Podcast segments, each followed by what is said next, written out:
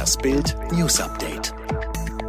Geschichtslehrer in der Nähe von Paris enthauptet. Der Vorfall ereignete sich am späten Freitagnachmittag in der Nähe einer Schule in Conflans-Saint-Honorin nordwestlich von Paris.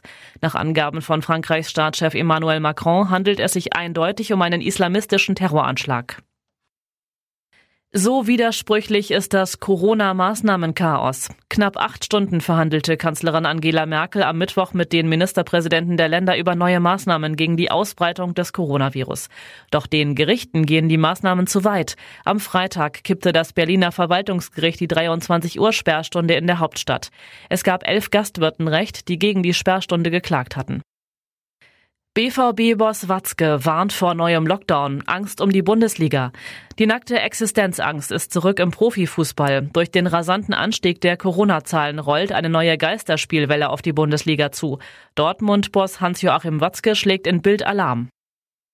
Bar von Hitler versteigert. Sie war seit Jahrzehnten verschollen. Jetzt ist in den USA eine Bar aufgetaucht, die auf der Staatsjacht von Nazi-Diktator Adolf Hitler eingebaut war. Die Bar wurde in einer Scheune im US-Bundesstaat Maryland entdeckt, soll nun versteigert werden. Experten schätzen, dass das Hitler-Relikt bis zu 250.000 Dollar bringen könnte. Kino-Ikone Sophia Loren wird Netflix-Star. Die große Diva des klassischen Kinos ist zurück. Elf Jahre nach ihrem letzten großen Film feiert Sophia Loren mit 86 Jahren ihr großes Comeback. Mit ihrem Sohn Eduardo Ponti drehte sie das Drama The Life Ahead.